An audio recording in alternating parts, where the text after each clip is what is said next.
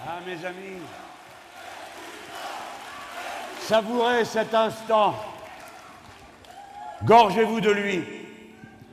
Puisez toutes les forces dont vous avez besoin. D'ici à cette tribune, que nous sommes fiers d'être des vôtres.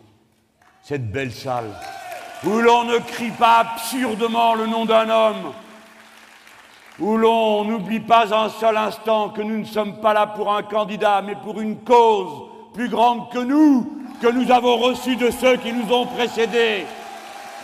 Gloire à nos drapeaux rouges. Le rouge est revenu. Je le dis parce que j'ai trouvé récemment dans une certaine salle qu'il y avait beaucoup de blanc et excessivement de bleu.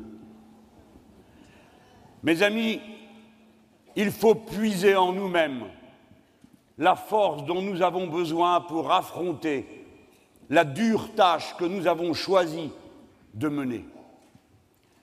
Voyez-vous, si j'avais eu un doute aujourd'hui, il aurait été dissipé par ce que j'ai vu.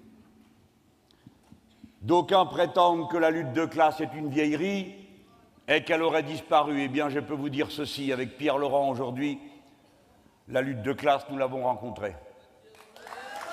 Nous l'avons rencontrée à PSA,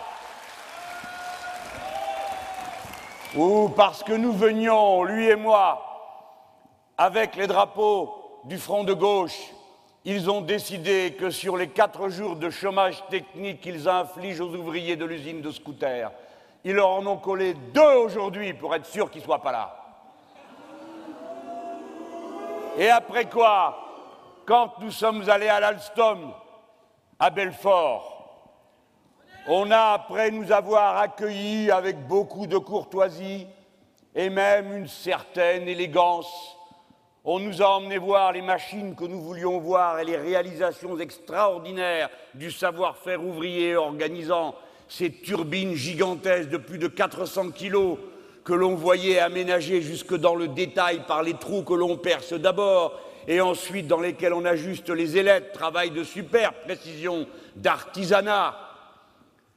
Et pendant que nous étions là admiratifs de ces merveilles de l'intelligence humaine, se déployait un rideau de petits chefs qui venaient bloquer le passage parce que les ouvriers de l'atelier des ailettes voulaient rencontrer leur porte-parole et qu'il leur a suffi qu'on leur fasse des gestes du doigt comme on claque du fouet pour les obliger à retourner. Ce sont des adultes. Ils sont, comme l'a dit le grand Jaurès, rois dans la cité, mais dans l'usine, on les a laissés comme serfs. Alors voilà pourquoi la lutte de classe, elle est là. Et c'est nous qui portons la dignité des têtes dures, des révoltés, des insoumis, de ceux qui ne lâchent rien.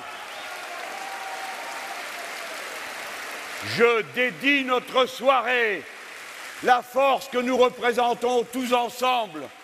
Je la dédie aux courageux syndicalistes de la CGT et de la CFDT qui sont venus à notre rencontre défiant les suivettes, les chauffeurs et tous ceux qui sont des dénonceurs pour porter leur bannière syndicale et montrer qu'ils ne céderaient pas. Voilà à qui je dédie ce que nous sommes. Taisez-vous. Camarades et amis, voici que vous n'êtes plus dispersés, vous n'êtes plus éparpillés. Et ce soir, le principal mérite vous revient à vous. Après ceux, bien sûr, qui se sont donné tant de peine pour réaliser cette soirée et vous en faire connaître la convocation. Parce qu'en venant, comme vous venez de le faire, vous rassemblez en si grand nombre, vous adressez un message terrible dont il sera question dans toute la comté. Jamais on n'a vu cette salle remplie comme elle l'est ce soir, avec une telle énergie, avec une telle force. Depuis combien d'années Nous revoici la gauche est de retour.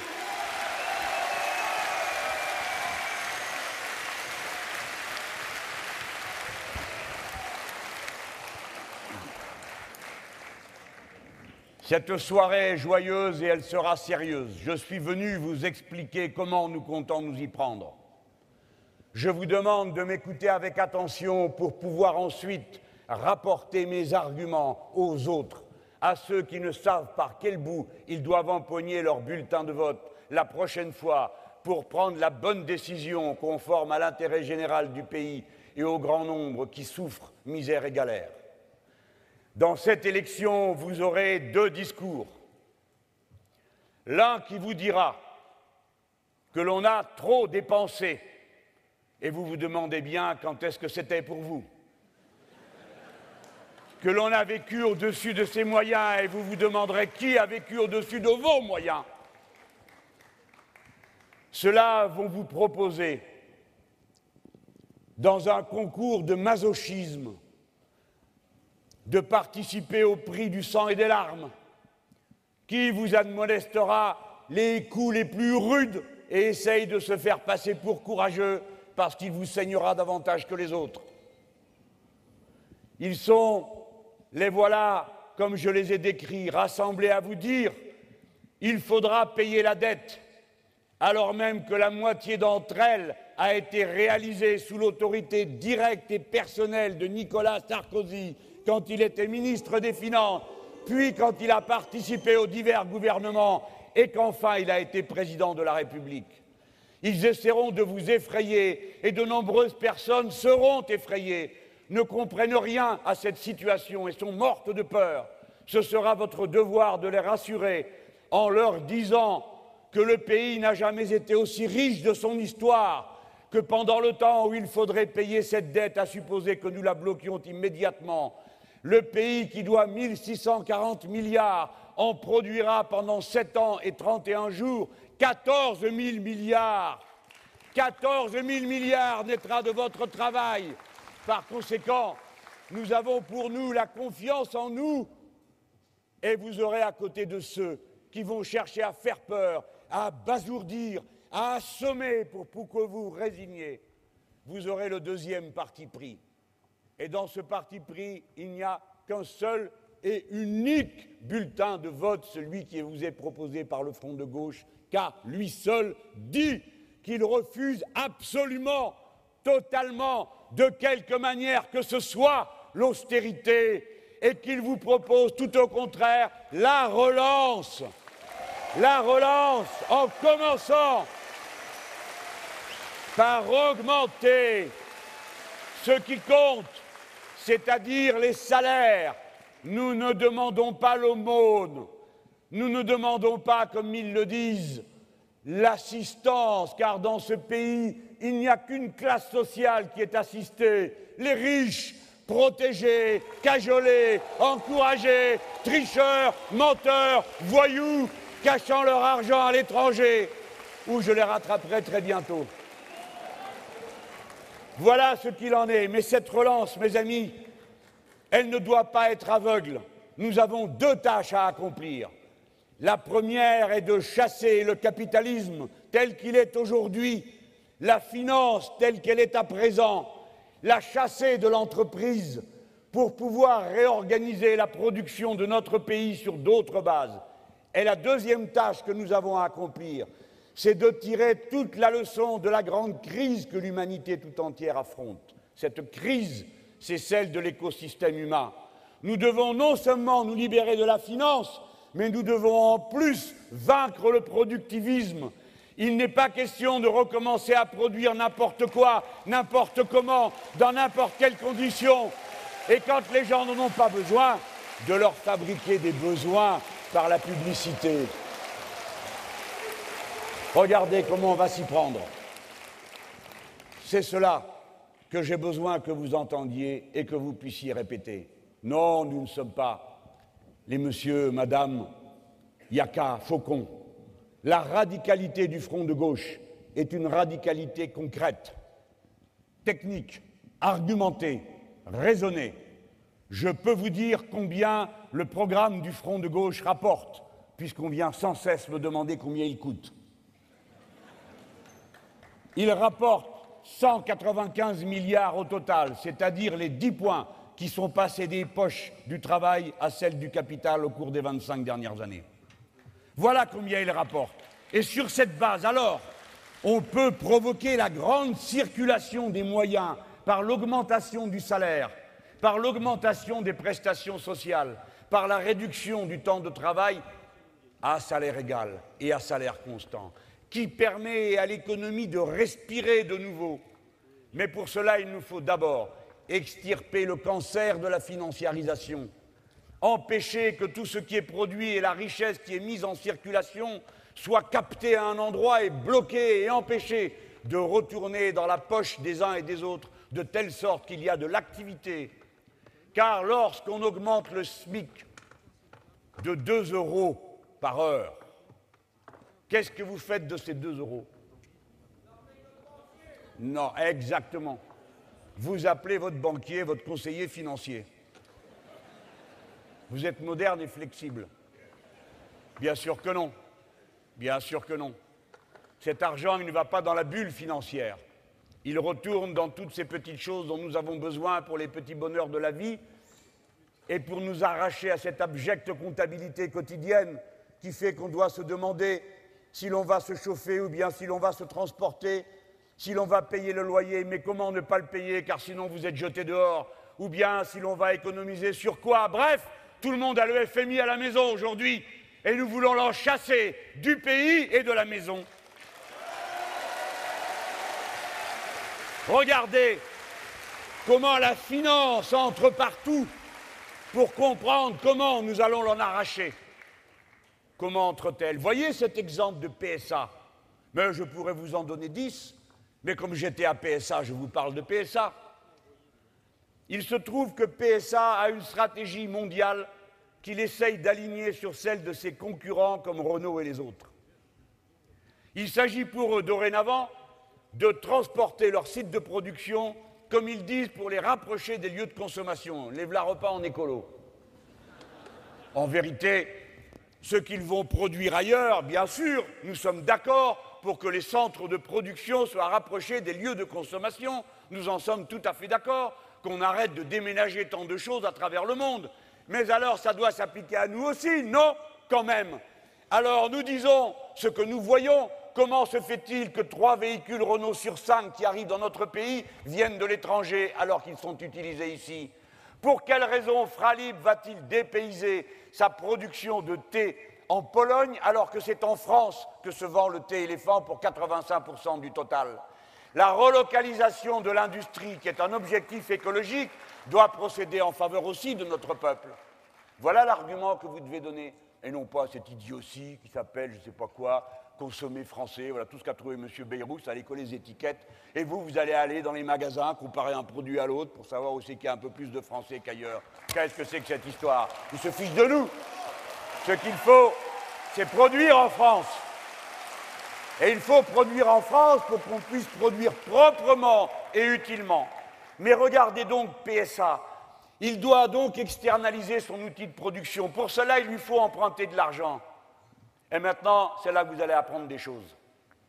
Pour emprunter de l'argent, le titre qu'il met en circulation, qui s'appelle une obligation, pour que celui qui éventuellement l'achète sache à quel prix il l'achète, il faut qu'il y ait une note avec. Et voici les agences de notation qui arrivent. La chose que vous ne savez peut-être pas, c'est que l'agence de notation, quand l'emprunt est fait, elle a une petite picorée pour elle. C'est-à-dire que quand le titre n'est pas bon et qu'il vaut cher, la picorée est plus grosse pour elle. Vous avez tout compris. Ce n'est donc pas, comme le dit stupidement Madame Le Pen, un thermomètre qui n'a pas l'air de savoir comment on se sert d'un thermomètre, parce qu'en général, un thermomètre, c'est pour mesurer la fièvre, pas pour la coller. Et c'est ce que sont les agences de notation. Donc, l'agence de notation arrive et elle a dit à PSA, attention, nous ne sommes pas satisfaits de votre profitabilité, pas de votre rentabilité, elle est très bonne. Vous ne donnez pas assez à vos actionnaires. C'est donc que vous êtes en mauvaise santé ou que vous êtes mal géré. Donc nous vous menaçons de baisser la note. Et aussitôt PSA décide de se couper un bras une main, un pied, pour satisfaire cet appétit permanent qu'a le capital de voir sans cesse la part du travail être réduite, de manière à ce que les productions puissent être faites ailleurs, Voilà la garantie que PSA a donnée aux agences de notation et au grand capital.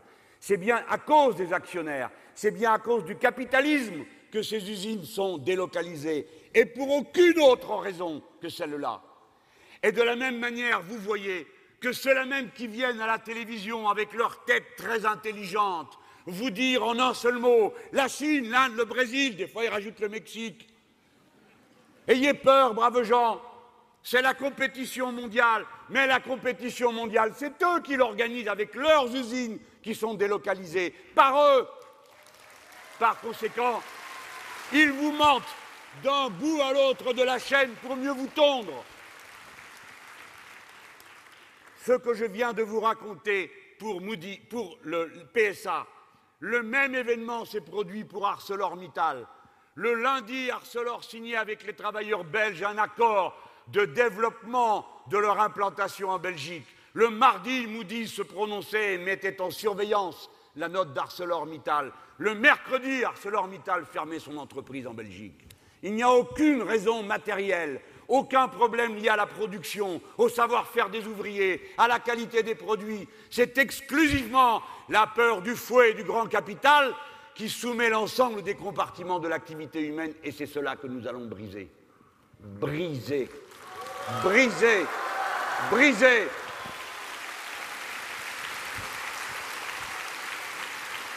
Voilà comment je voudrais qu'on s'y prenne et comment le programme du Front de gauche vous propose qu'on s'y prenne? Premièrement, interdiction des stocks options. Plus question que les patrons passent leur temps, le chef d'entreprise, à regarder toute la journée les cours de l'action parce qu'il n'y a que ça qui l'intéresse, au lieu de s'intéresser au temps long de la production qui permet de faire les investissements, d'avoir la patience d'attendre que les choses se fassent, que les savoir-faire accumulés et qu'on sorte de ce modèle absurde de gestion des entreprises où elles doivent rendre des comptes à leurs actionnaires tous les trois mois. Vous imaginez-vous, tous les trois mois, tous les trois mois sous surveillance, quand il faut du temps, quand il faut de l'intelligence, du temps long pour mener une grande industrie avec des grands projets sur le long terme. Deuxièmement, il faut que dans les entreprises cesse cette idée stupide que seule la cupidité mener le travail et que ceux qui sont en haut ne sont jamais assez gavés. C'est pourquoi nous devons reprendre à notre compte la revendication de la Confédération européenne des syndicats qui consiste à dire que dans les entreprises, on arrête de s'en mettre plein les poches à un bout et rien à l'autre. Il nous faut donc le salaire maximum limité de 1 à 20, comme le propose la Confédération européenne des syndicats. Mes amis, je vais vous dire ce que ça veut dire. Le patron de PSA s'appelle Philippe Varin. Et j'ai une bonne nouvelle pour les ouvriers de PSA, si c'est le gouvernement du Front de gauche. Philippe Varin s'est augmenté de 300% en 2010. Par conséquent, vous serez... Écoutez la suite. Par conséquent, vous serez tous augmentés de 300%. Moi, je n'ai rien contre le fait que cet homme gagne 3 300 000. Véritablement, je n'ai rien contre. Et je vais vous dire pourquoi, puisqu'au-dessus de 360 000, je prends tout. Par conséquent, il peut se mettre autant de zéro qu'il veut. Oui, mais réfléchissez-y. 360 000 euros, ça fait quand même beaucoup d'argent. Hein? Donc ce n'est pas une blague. Ça veut dire qu'en France, tout n'est pas permis dans la France du front de gauche. Non, on n'est pas d'accord. Mais c'est un choix. Hein Il y en a d'autres qui peuvent être d'accord avec le contraire. Mais nous ne sommes pas d'accord pour que certains accumulent des sommes qui ne leur servent strictement à rien, sinon à les placer dans la bulle et alimenter le flux de la spéculation. Notre choix est que nous ne le permettrons pas. Alors on peut nous le refuser, mais on peut aussi le vouloir. Et il y a un bulletin de vote pour ça. Et si le bulletin de vote l'emporte, ça s'appliquera de gré ou de force, par la loi.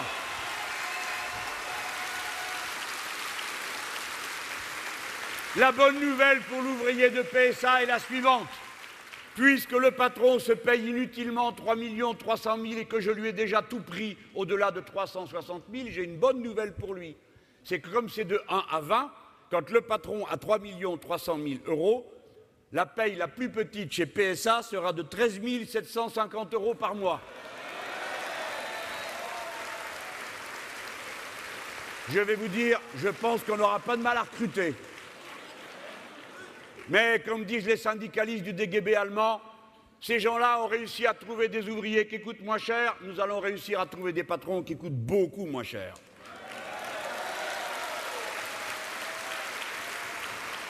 On m'a dit, si vous faites ça, ils vont s'en aller. Au revoir. Au revoir.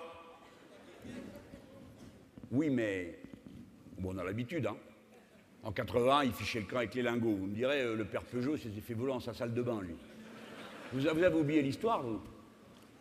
Ah ben oui, le Robert Peugeot, il s'est fait braquer 50 000 euros en lingots d'or qui étaient cachés dans la salle de bain. Faut pas être malin, hein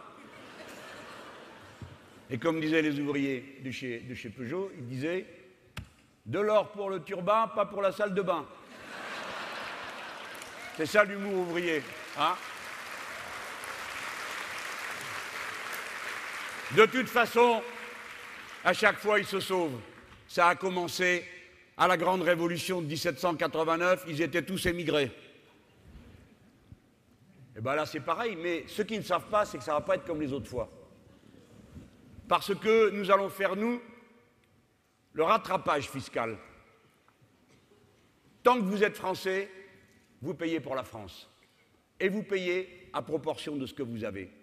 Et vous pouvez toujours aller en Suisse, parce que moi, je vais aller m'expliquer avec les Suisses. Exactement comme l'ont fait les États-Unis d'Amérique et les autres pays. Et il y a une technique très simple. Vous savez, je suis député européen. C'est bien payé. Ah ben écoutez, on a demandé, nous le groupe Front de Gauche, au Parlement européen, on a demandé qu'on diminue de 25%. On n'a pas eu le temps de voter, il s'était déjà voté une rallonge. Alors on a dit, mais qu'est-ce que c'est que cette histoire? On dit, comme on a voté une rallonge, on ne vote pas le rabais. Mes amis, je paye des impôts qui sont prélevés en Europe, là-bas à Bruxelles. Et ensuite, ma déclaration arrive au fisc français, et le fisc français regarde et il prend la différence de ce que je devrais donner en France si tout cet argent était en France. Vous avez compris? Tout le monde a suivi? Je recommence pas. Si, ils disent, je recommence. Vous êtes dans un pays, vous payez des impôts dans ce pays, vous êtes d'ailleurs allé là-bas pour vous cacher. À ce moment-là, le fisc français vous dit, vous êtes français, combien avez-vous payé?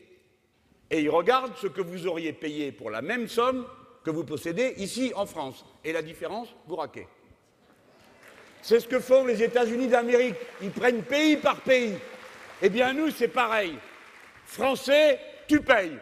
Tu participes à la vie commune, au bien commun. Où que tu sois dans le monde, tu participes à la seule communauté qui a une réalité, la communauté légale des citoyens à proportion de tes moyens.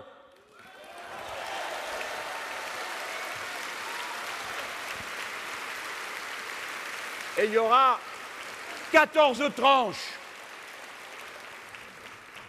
Et à la dernière, oui, c'est la tranche Roosevelt, 90%, et après vous avez la tranche Mélenchon, 100%.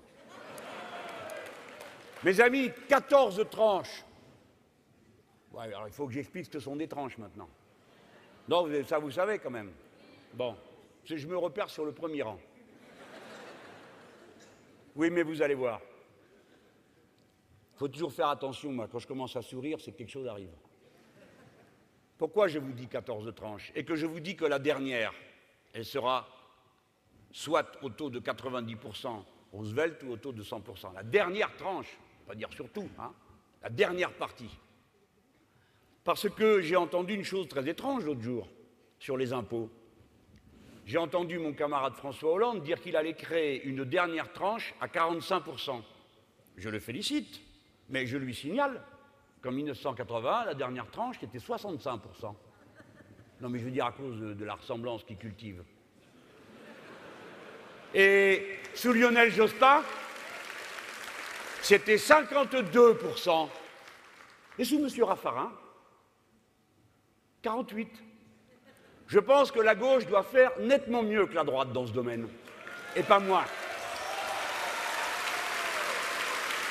Je vous ai dit comment déjà, suivant le vieil adage, le poisson pourrit par la tête, comment on peut rectifier les choses parmi ceux qui commandent.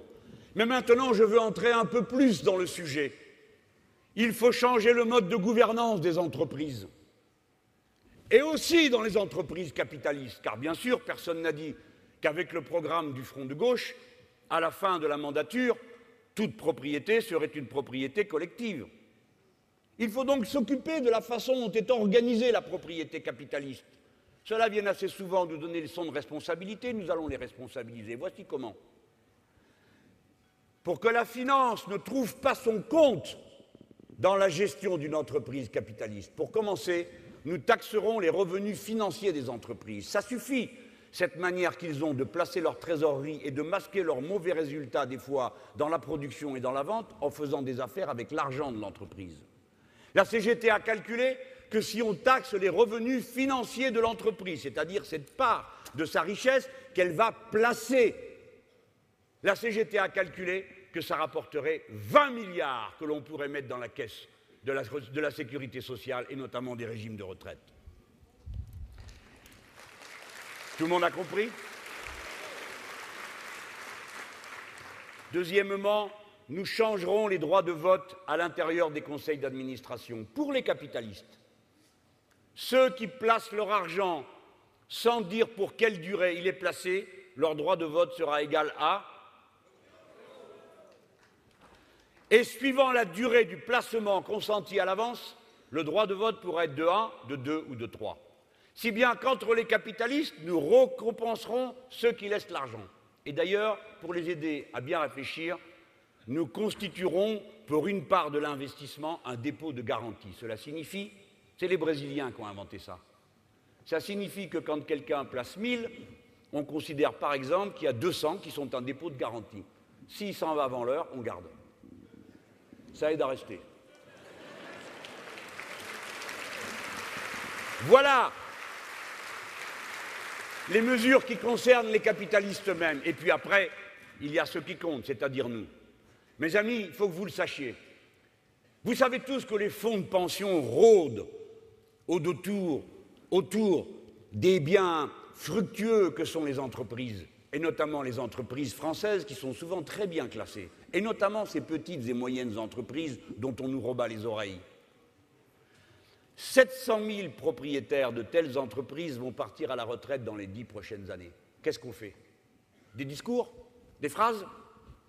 Blabla la petite entreprise, blabla la très petite entreprise. Monsieur Mélenchon, vous n'y connaissez rien, vous ne vous occupez pas d'eux, etc., etc., etc. Ou bien est-ce qu'on prend des mesures? Et la première des mesures, ça consiste à dire ceci. La propriété sociale de l'entreprise est possible. Cela signifie que le Front de gauche propose cette mesure. Chaque fois qu'une entreprise est en vente, ou bien chaque fois que le patron s'en va abandonnant tout le monde, ou bien chaque fois qu'une délocalisation se produit qui revient à fermer l'entreprise ici, les travailleurs auront un droit de préemption. Comme la commune a un droit de préemption sur chaque bâtiment et chaque parcelle de terre qui se vend, les travailleurs auront un droit de préemption pour créer, s'ils en sont d'accord entre eux, je ne dis pas que ce serait dans tous les cas, mais ils en sont d'accord entre eux pour créer une coopérative ouvrière de production. La propriété sociale des moyens de production, cela ne signifie pas forcément toujours et dans tous les cas la nationalisation. Je veux que vous le répétiez, camarades et amis, mes chers concitoyens. Il y a dans le peuple le ressort d'intelligence, de savoir-faire qui permet à tout ça de tourner sans eux. Comme l'a dit un sidérurgiste, il l'a dit à M. Mittal, vous ne savez pas faire d'acier sans nous, mais nous, nous savons faire de l'acier sans vous. Vous ne savez rien faire sans nous, mais nous savons tout faire sans vous. Et en toute hypothèse, que l'on ait préempté ou non, que l'on soit dans une scope ou non, il faut que soient accrus les pouvoirs et les devoirs d'alerte des travailleurs. Les pouvoirs, cela signifie dans l'entreprise le droit de veto suspensif pour le comité d'entreprise lorsqu'il y a un licenciement économique dans une entreprise qui réalise des super bénéfices, c'est-à-dire en cas de licenciement boursier. Et qu'on ne vienne pas me dire qu'on ne sait pas ce qu'est un licenciement boursier. Les licenciements boursiers, c'est ce que sont en train de pratiquer aujourd'hui PSA, ArcelorMittal et les autres, qui font des super profits et qu'on en a la mort sociale. Les ouvriers, là où ils se trouvent, les ouvrières, les salariés et tout ce qui va autour. Oui, j'ai bien dit tout ce qui va autour. Regardez. Parce que maintenant, me voici rendu au troisième point de cette politique de réindustrialisation et d'élimination du capital financier de la production réelle. Nous avons à rassurer les productifs. Eux, ils veulent rassurer les marchés. Rassurer les productifs, cela signifie se donner les moyens que vous arrêtiez d'avoir peur du matin au soir, que vous arrêtiez d'avoir peur pour la semaine suivante, pour le mois suivant, pour l'année suivante. À vous, enseignants embauchés avec une limite, qui fait qu'avant chaque vacances, vous ne savez pas où vous vous retrouverez à la rentrée. À vous, travailleurs qui allez d'un intérim à l'autre, d'une entreprise à l'autre, sans jamais avoir aucun autre horizon que la semaine qui vient ou qui commence. Assez de peur, assez d'incertitude, assez de précarité. Le précariat, voilà ce qu'il faut éteindre dans notre pays. Écoutez-moi, la vie des êtres humains, depuis qu'ils sont des êtres humains, a été une lutte contre la précarité. Mes amis, on a inventé l'élevage pour ne pas dépendre que de la chasse. On a inventé l'agriculture pour ne pas dépendre que de la cueillette. On a inventé la cité. On a inventé la protection mutuelle pour sortir de la dépendance abjecte, du devoir de se défendre tout seul contre tous les autres. La lutte de l'humanité est une lutte contre la précarité. La phrase la plus stupide, la plus cruelle, la plus imbécile que jamais dit Madame Parisot, c'est d'avoir dit que puisque l'amour est précaire, alors le travail peut l'être aussi c'est que cette dame n'a aucune idée ni sur le travail ni sur l'amour.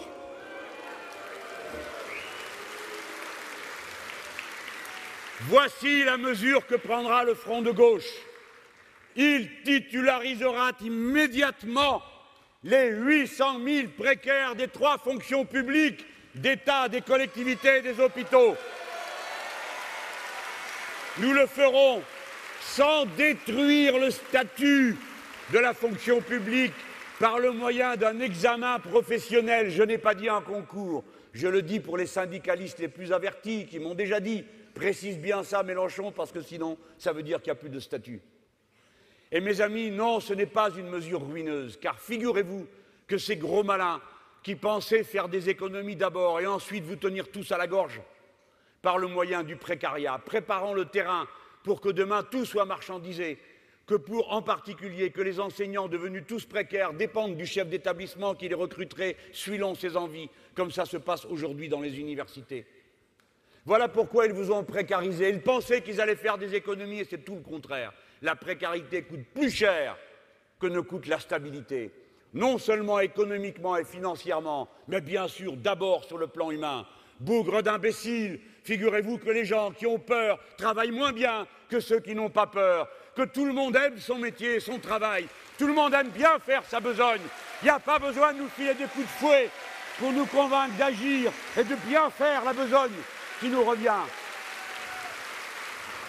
Le management par la peur est une imbécilité sur laquelle il faut revenir si l'on veut élever le niveau de ce qui se passe dans nos entreprises. Et puis, nous interdirons, vous m'entendez, nous interdirons, parce que cela s'est déjà fait dans ce pays, quand le contrat à durée indéterminée était le contrat ordinaire et que l'on considérait que le contrat à durée déterminée et l'intérim, on les appelait contrats atypiques du temps que j'étais un jeune homme. Mais maintenant, voilà que l'atypique est la règle et que c'est le contrat à durée indéterminée qui est devenu l'exception. Qu'est-ce que c'est que cette histoire? Il sera interdit d'employer dans une grande entreprise plus de 5% d'intérimaires et dans une petite plus de 10%.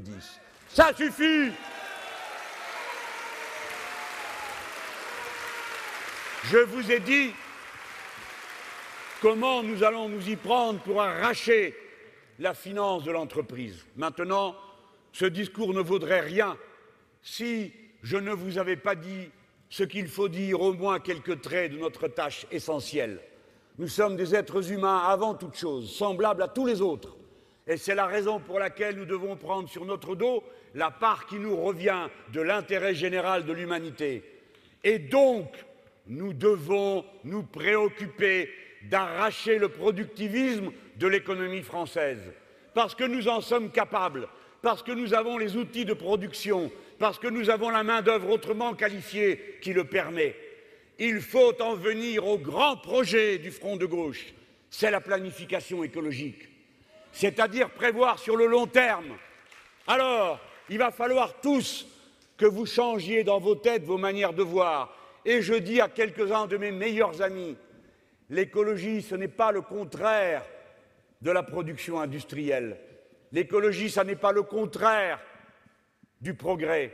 C'est l'inverse. Le progrès écologique, le progrès social est la condition du progrès général de l'humanité. Je vais vous donner un seul ou deux exemples quand même, pas qu'un seul. Je vous ai déjà dit, si vous avez la bonne paye, qu'est-ce que vous commencerez par faire? Eh bien, évidemment, vous commencerez d'abord par mettre la bonne table, parce que vous pensez à vos proches, à vos enfants, et vous chercherez d'abord le bien manger. Pourquoi est-ce qu'il faut qu'il y ait du bien manger pour les uns et le reste pour les autres? Pourquoi il y aurait une agriculture biologique pour ceux qui peuvent et pour les autres, débrouillez-vous. Chopez-vous les épidémies d'obésité qui viennent du lobby du sel et du sucre. Pourquoi est-ce qu'il y aurait à manger pour les pauvres et à manger pour les riches? Bref, quand on augmente vos salaires, amis, camarades, vous irez et vous achèterez ces produits. Et ces produits, ce sont le résultat de l'agriculture paysanne qui concerne davantage et qui absorbe davantage de main-d'œuvre et qui donc coûte plus cher. Quand vous êtes mieux payé ouvrier, alors vous pouvez mieux payer le paysan. Et si vous payez mieux le paysan, il fera une meilleure production et elle sera écologique. Voilà pourquoi l'augmentation du SMIC, c'est une décision écologique.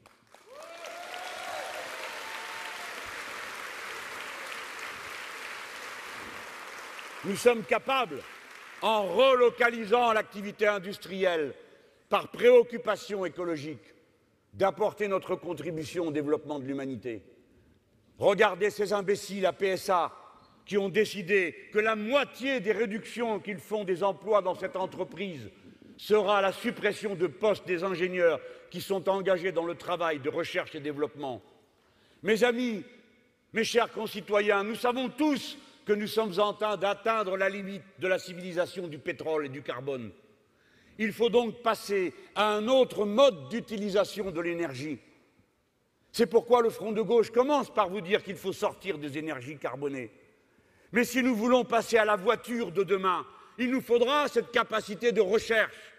Je m'adresse aux ingénieurs, je m'adresse aux techniciens supérieurs. Je leur dis, pendant combien d'années vous avez cru, parce que vous étiez les premiers de la classe, tant mieux pour vous, on est content parce que vous étiez ceux qui vous préoccupaient d'abord de l'efficacité du travail et vous ne vous préoccupiez pas de ce qui se passait avec les ouvriers la syndicalisation.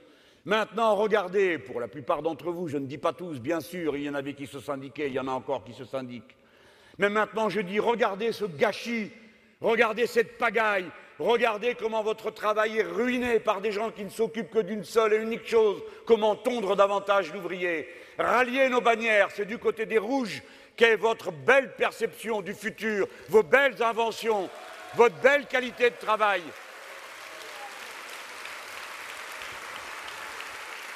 C'est pourquoi il faut réquisitionner chaque fois qu'ils essayent de s'échapper. Nous avons besoin qu'on laisse MREAL, entreprise de papeterie ouverte. Nous ne permettrons pas qu'elle soit saccagée parce que c'est la seule entreprise de fabrication de pâte à papier que nous avons dans ce pays et nous ne devons pas la laisser partir. Nous devons réquisitionner les raffineries qui veulent fermer parce que notre pays a besoin de raffineries et notamment pour tous les produits de la chaîne chimique, même quand on veut sortir des énergies carbonées.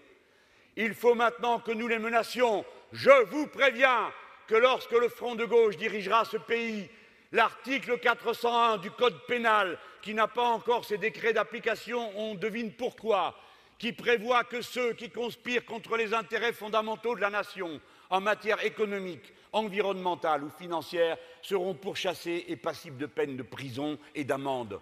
Je vous préviens, si vous conspirez avec des fonds de pension, vous relevez du code pénal. Si vous conspirez avec des gens qui décident de fermer, comme ça a été le cas à la Célanaise, l'unique usine d'acide acétique du pays, vous serez pourchassé. Si vous laissez fermer la seule usine qui produit de l'insuline dans notre pays, vous serez pourchassé. Je ne laisserai pas faire, je réquisitionnerai de la même manière que je ne laisserai pas que le paracétamol, qui est une molécule de base dont vous êtes tous servis dans votre vie, il n'y en a plus une seule usine dans notre pays. Tout est en Chine, si bien que vous serez dépendant pour tout, y compris pour vos maux de tête, de l'exportation. C'est absurde. Il faut garder notre capacité d'être autonome.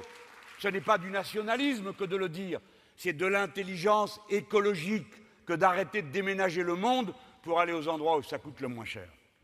Voilà, j'ai voulu vous dire tout ça, et maintenant, j'en viens à d'autres sujets, parce que vous m'avez déjà attrapé à la porte, et les journalistes par-ci, et les journalistes par-là, et qu'est-ce que je pense du discours du Bourget?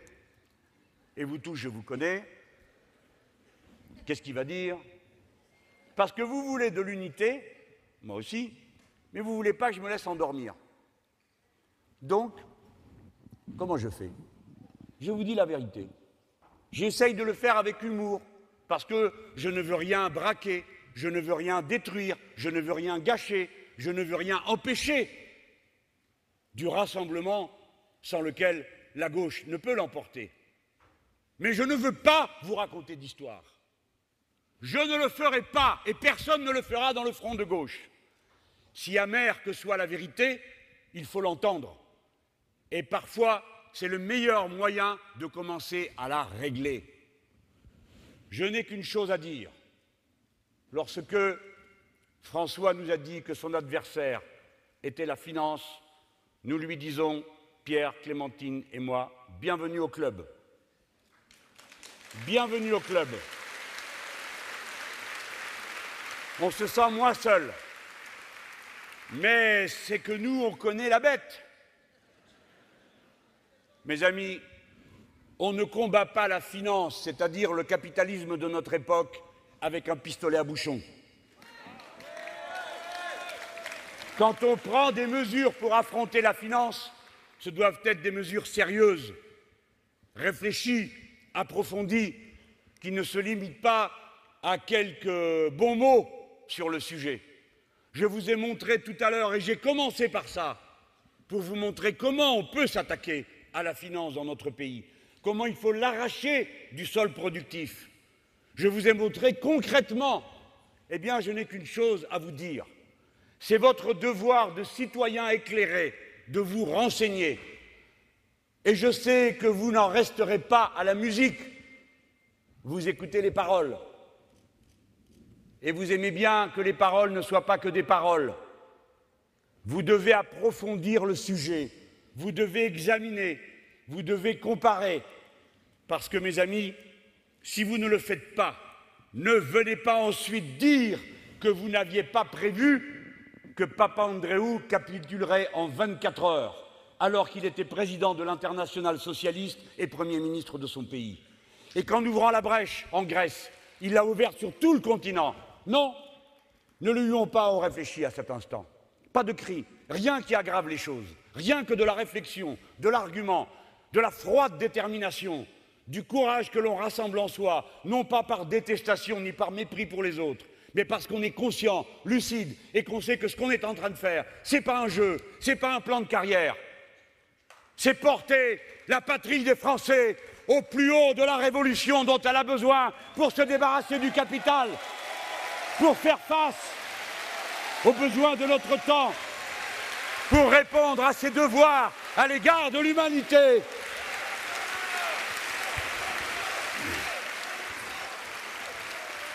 François, tu dis que tu ne sais pas quelle est l'adresse de la finance. Eh bien, je vais te le dire parce que j'y suis allé avec Pierre Laurent trois soirs de suite. Standards Poor's, 40 rue de Courcelles. Il n'est pas interdit d'y retourner. Et si jamais tu manques d'informations, tu n'as qu'à demander à ton ami Jean-Pierre Jouyet, l'ancien ministre de Sarkozy, patron de l'autorité des marchés financiers, qui a eu le culot de nous expliquer que les agences de notation ont fait preuve de beaucoup de patience et de responsabilité. Ce n'est pas notre avis. Oui, la finance a un visage et elle a des adresses. La finance a un visage, c'est celui de Goldman Sachs, qui a placé ses hommes à la tête de la Grèce, qui a placé ses hommes à la tête de la Banque centrale européenne, celui-là même qui truquait les comptes de la Grèce. Et maintenant, le banquier central, c'est Mario Draghi. Le dragon. C'est pas pour rien. Voilà où nous en sommes, mes amis. La Banque centrale qui refuse à nos pays les prêts, comme l'a dit tout à l'heure Pierre Laurent, 1%, est dirigée par un voyou qui a truqué les comptes dans un pays et qui a ensuite abandonné sa patrie pour la livrer à la finance, poussée au saccage. Et dans un instant, je vous dirai ce qui me semble le pire. Voilà ce que j'ai à dire. Pourquoi vous parle-je de cette manière? Parce que dans ce pays, une immense colère gronde et que personne ne sait de quel côté elle va aller. Et que nous, quand nous avons relevé le drapeau du front de gauche, quand nous avons commencé à nous rassembler, nous avons ouvert un chemin, mais nous savons très bien quels sont les dégâts qui ont été faits, quel scepticisme nous entoure, combien parlent d'abstention, combien renvoient tout le monde dos à dos, combien sont écœurés et prêts parfois à faire n'importe quoi, y compris les plus grosses bêtises, voter contre leur classe. C'est avec sérieux qu'il faut répondre aux problèmes, par des choses concrètes, pas par des mouvements de bras. Quand on dit qu'on s'attaque à la finance, c'est pas avec un sabre de bois, c'est avec une hache qu'il faut le faire, parce qu'eux ne vous font pas de quartier. Et voilà pourquoi je vous dis ces choses. Sinon, c'est la madame qui va ramasser la mise. Et vous savez pourquoi? Pas à cause de vous qui faites ce que vous pouvez, pas à cause des syndicalistes qui se sont mis en mouvement et qui commencent à expliquer. Je pense à la campagne que fait la CGT, à celle que fait Solidaire, d'autres peut-être les font aussi pour expliquer aux travailleurs autour d'eux pourquoi le Front National est une mystification et une imposture. Mais il ne faut pas se cacher les dégâts qui ont été faits. Dès lors que Nicolas Sarkozy a levé la digue entre la droite et l'extrême droite, qu'ils ont inventé cette pouillerie qui s'appelle la droite populaire, qui est l'espèce de boîte à ordures de la droite qui vomit sur les travailleurs des idées nauséabondes, des incitations à la lutte les uns contre les autres. Quand ils ont levé cette digue, alors tous ceux qui étaient déjà pas bien malins le sont devenus encore moins et sont passés tout en paquet du côté du Front National, créant une dynamique qui réjouit les belles personnes, qui, comme leurs ancêtres avant eux, peut-être qu'ils ne savent pas, disent encore maintenant comme alors, plutôt Hitler que le Front populaire. Regardez-les, pas seulement ceux qui nous accablent sur le terrain, regardez les voyous parfumés qui du matin au soir prennent la tête et se disent Oui, Madame Le Pen représente les ouvriers, et comme l'a dit Pierre tout à l'heure, vous, la classe ouvrière, a deux abominations, ou bien ne pas être là, ou bien être invisible, ou bien être insulté, méprisé et assigné à résidence politique chez la Madame Le Pen qu'il ne représente d'aucune manière. Camarades, amis, travailleurs, redressez la tête. Cette fois-ci, le front de gauche vous lance la consigne. Nous allons front contre front, nous allons reprendre le terrain mètre par mètre, c'est-à-dire tête par tête avec des arguments, un par un. Voilà votre tâche. À chacun d'entre vous.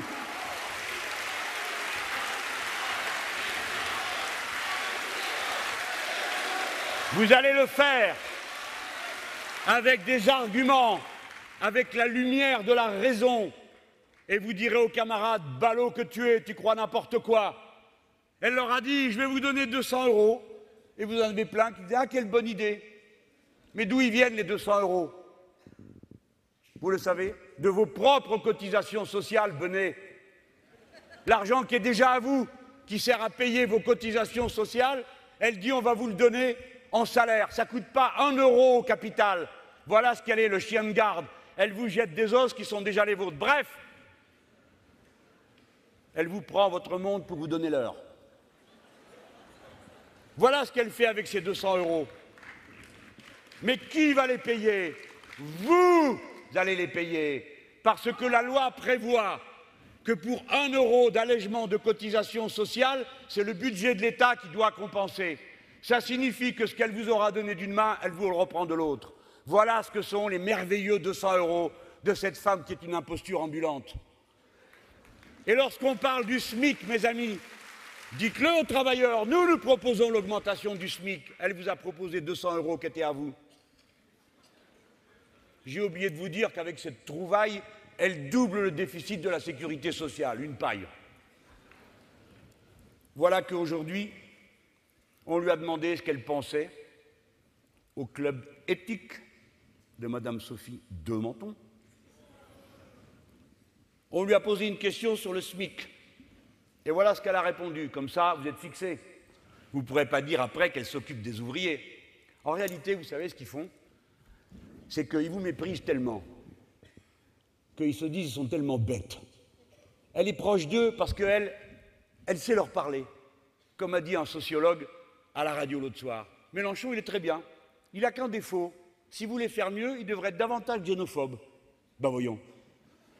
Parce qu'il pense que l'ouvrier, l'ouvrière, le salarié, l'employé, la seule chose qui l'intéresse dans la vie, c'est de se faire les Arabes. Il y en a qui se trompent d'endroit. Ce n'est pas le problème dans ce pays. Et alors donc, il pense que vous, c'est votre préoccupation. Que, d'ailleurs, elle est là pour ça, pour vous expliquer que le problème, c'est l'immigré, pas le banquier. C'est ça le travail qu'elle fait. Elle est là que pour ça. Alors on lui a posé la question du SMIC, et voilà ce qu'elle a répondu. Je ne crois pas à une augmentation du SMIC. T'as entendu? Voilà, tu peux aller te rhabiller. Je ne crois pas à une augmentation du SMIC qui repose sur l'entreprise. Ah, c'est Madame Parizeau qui est contente. Je ne crois pas à une augmentation du SMIC qui repose sur l'entreprise. C'est pourquoi l'État assumera la hausse du pouvoir d'achat. Qu'est-ce que ça peut bien vouloir dire? C'est l'État, mais qui c'est l'État? Autrement dit, eh oui, nous allons nous payer nous-mêmes l'augmentation du SMIC. Mais qu'est-ce que c'est que cette histoire? Voilà la trouvaille de la grande représentante des ouvriers et des ouvrières. Voilà ce que c'est. Allez le dire à ceux qui en veulent.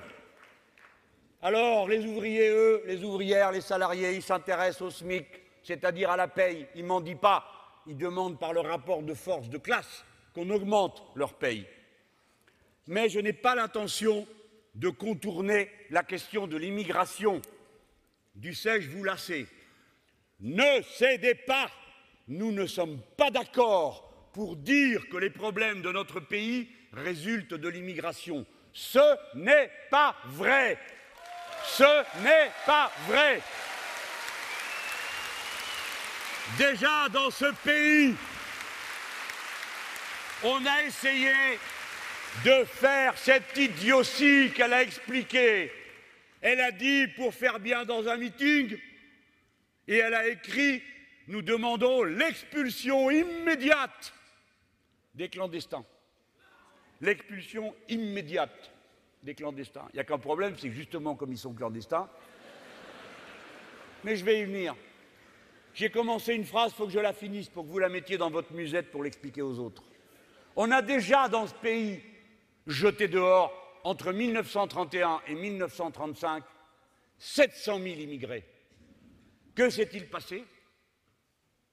Est-ce qu'aussitôt on a vu que des gens prenaient la place que l'immigré leur avait volée auparavant? Non, mes chers concitoyens, mesdames et messieurs, le chômage a augmenté de près de 50% tout aussitôt. Pourquoi? Parce que tous ces gens qui sont là, qui travaillent, ils cotisent. Et quand elle dit qu'il coûte 70 milliards au pays, elle ment pour vous appeler à une guerre qui n'est pas la vôtre contre les immigrés. Elle ment. Les immigrés reçoivent 60 milliards, 48 milliards de prestations sociales et ils cotisent pour 60 milliards. C'est-à-dire qu'ils laissent à tous les autres 12 milliards de cotisations.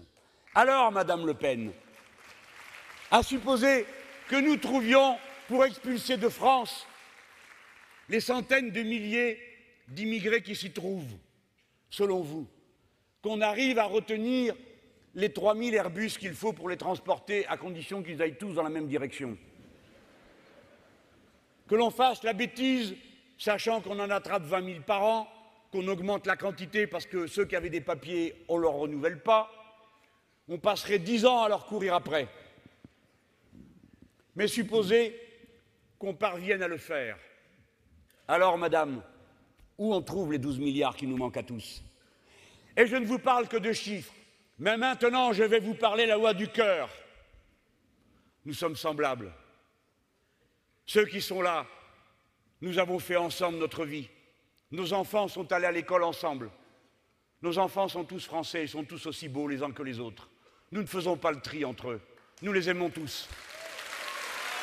Nous sommes le peuple record d'Europe des mariages mixtes, parce que de la même manière que le travailleur dans son village au bled ne compare pas le droit social des différents pays avant de partir, parce que quand il part, il a surtout peur, il ne sait pas comment il va faire pour arriver à destination, parce qu'il s'arrache à tous les petits bonheurs de la vie que sont d'être en famille, les odeurs, les paysages, tout ça est perdu, il ne compare pas.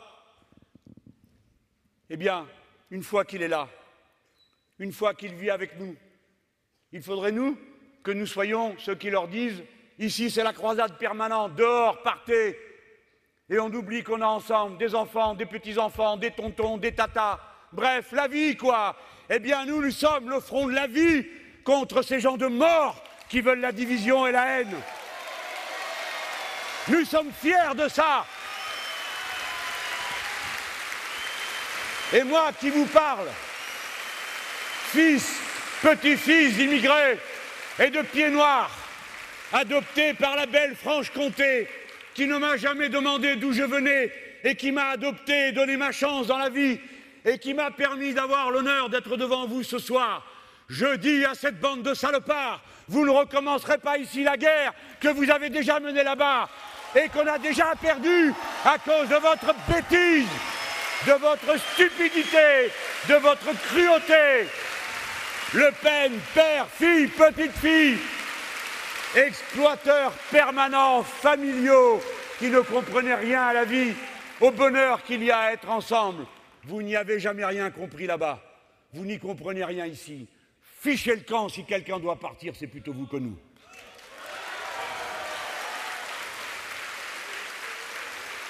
Donc, après que la madame ait dit que c'était l'État qui devait payer les augmentations de salaire, aussitôt, le journal Challenge citant un dirigeant de l'UIMM, vous savez, c'est le syndicat, le syndicat des patrons le plus dur, la métallurgie.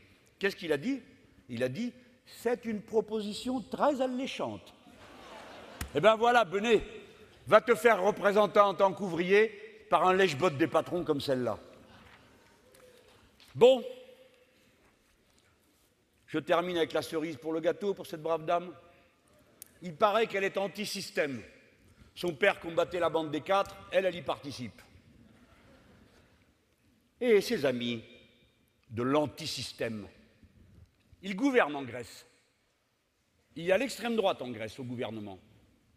Honte à ceux qui gouvernent avec eux, c'est-à-dire à la droite et aux socialistes qui ont accepté de constituer un gouvernement avec. Ah, ils s'en vendent pas, hein En Grèce, le parti frère du Front National, le Laos, participe au gouvernement Papademos mis en place par le FMI et la Commission européenne. Le nouveau ministre grec des Transports s'appelle M. Makis Voridis. C'est un grand ami du Front National. Et lorsqu'il est entré au gouvernement, un membre du comité central du Front National, Pierre Chenet, a tweeté Vous savez, tweet L'entrée de notre ami Makis Voridis au gouvernement grec est une excellente nouvelle. Ils se connaissent bien, il a participé au dernier congrès du FN et M. Jean-Marie Le Pen a assisté à son mariage, une affaire de famille en quelque sorte. Voilà ce que sont les chiens de garde du capital. Lorsque, pour finir, un peuple est mis à genoux, eh bien, le chien a le droit de monter sur la table. Il est invité au banquet. Voilà ce qu'ils sont. Rien d'autre que ça. Rien d'autre que ça. Rien d'autre que ça.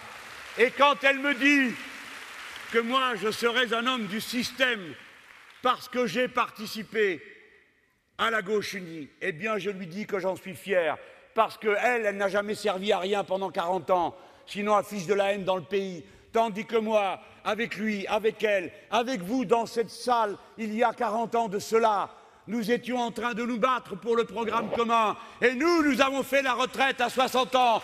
Nous, nous avons fait la cinquième semaine de congés payés. Nous, nous avons fait l'abolition de la peine de mort. Nous, nous avons fait les 35 heures. Nous, nous avons fait l'allocation personnes handicapées. Nous, nous avons fait la CMU.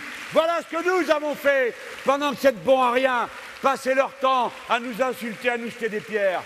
On a fait des bêtises que celui qui n'en a jamais fait jette la première pierre. Oui, on a fait des bêtises, mais nous voici de nouveau au travail. Nous voici à pied d'œuvre. Nous voici avec nos drapeaux, prêts à repartir. Déjà en mouvement. Le front de gauche est là. Vous n'êtes plus seul. Vous avez puisé de l'énergie en lui. Prenez parti, mes amis, mes camarades. Jeunes gens, l'un d'entre vous dans cette salle, à l'âge que j'avais quand j'y suis entré pour la première fois et qu'à la tribune parlaient des orateurs du programme commun. L'un d'entre vous, l'une d'entre vous, à son tour, le moment venu, fera comme moi-même j'en avais fait le serment devant moi-même. Acte pour toujours d'adhésion à la grande cause de la gauche, de l'égalité, la flamme de la chaleur du drapeau rouge pour ceux qui marchent comme dans un univers d'hiver perpétuel ou trop long. Oui, le beau drapeau rouge celui de la ferveur, celui du rassemblement, celui de la fraternité que nous incarnons, de gens que rien ne fera céder et qui reprendront dix fois la besogne s'il le faut, cent fois, mille fois, sans cesse, sans trêve, jusqu'à ce que tombent les barrières qui sont dressées en face de nous. Le front de gauche est le front du peuple. Il était d'abord un front d'organisation il est en train de devenir tout autre chose. Ah, comme je suis frappé de voir maintenant, partout où je passe, partout où l'on se rassemble, que vous soyez si nombreux. Je ne le prends pas pour ma personne. Je sais très bien où vous en êtes. Je sais que vous n'avez aucun culte de la personnalité. Et si jamais vous en aviez, vous tombez mal avec moi. J'en veux pas. Je le sais tout ça. Je sais que vous êtes là pour des idées, pour cette cause que nous avons ensemble. Regardez-vous bien, regardez comme vous êtes nombreux, forts, ne baissez plus jamais les yeux, ne vous laissez plus intimider par qui que ce soit sur la scène politique. Notre drapeau est de nouveau déployé, ardent au combat. Je vous appelle à faire à nouveau en vous-même ce serment. On ne lâche rien, on ne lâche rien, on ne lâchera jamais rien.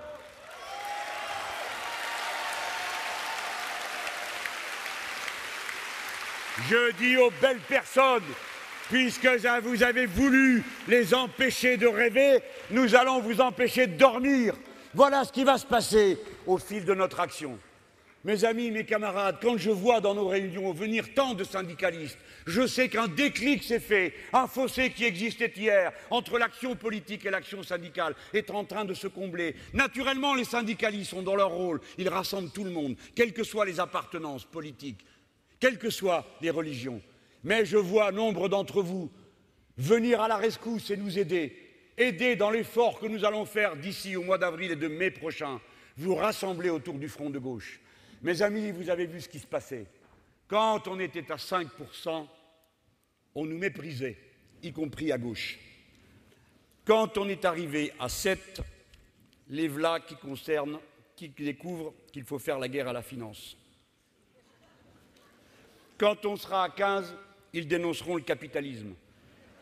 Et quand on sera à 51%, ils annonceront qu'ils rejoignent notre candidat.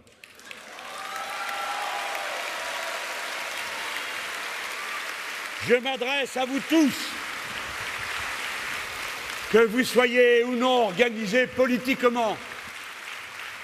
Je n'ai pas tenu devant vous le langage de la démagogie ou de l'à peu près. J'ai essayé d'être aussi précis qu'on pouvait l'être en expliquant tout ce qui devait l'être, car nous ne faisons pas des meetings pour éblouir, abasourdir, assommer ceux qui écoutent, mais pour instruire et élever le niveau de conscience politique de chacun d'entre vous, pour qu'à votre tour, vous soyez les instituteurs du peuple. Militants communistes, militants trotskistes, altermondialistes, syndicalistes, militants socialistes, je suis votre candidat commun à tous, parce que je porte devant vous tous la parole de liberté, la parole d'égalité, la parole de fraternité qui va jusqu'au bout, jusqu'au bout. J'achève. On est à Besançon, Bezac, Abzac, ma belle ville universitaire. Et c'est la ville de Victor Hugo. Vous en aurez à tous les meetings. Et ça vient presque toujours des Misérables. Vous savez, Les Misérables, c'est le plus beau roman populiste qui ait jamais été écrit. Il a été traduit en espagnol par Chavez pour qu'il soit distribué à tout le monde. C'est une leçon d'humanité. C'est une leçon qui dit, entre autres choses, que tous ceux qui tombent peuvent se relever. Que chacun d'entre nous peut se grandir par la lumière de l'amour qu'il donne aux autres, du dévouement qu'il a pour la cause, de ce qu'il partage et non de ce qu'il s'approprie. Écoutez ce que dit le grand poète le plus excellent symbole du peuple, c'est de vous dont il est question. Le plus excellent symbole du peuple, c'est le pavé. On lui marche dessus jusqu'à ce qu'il vous tombe sur la tête.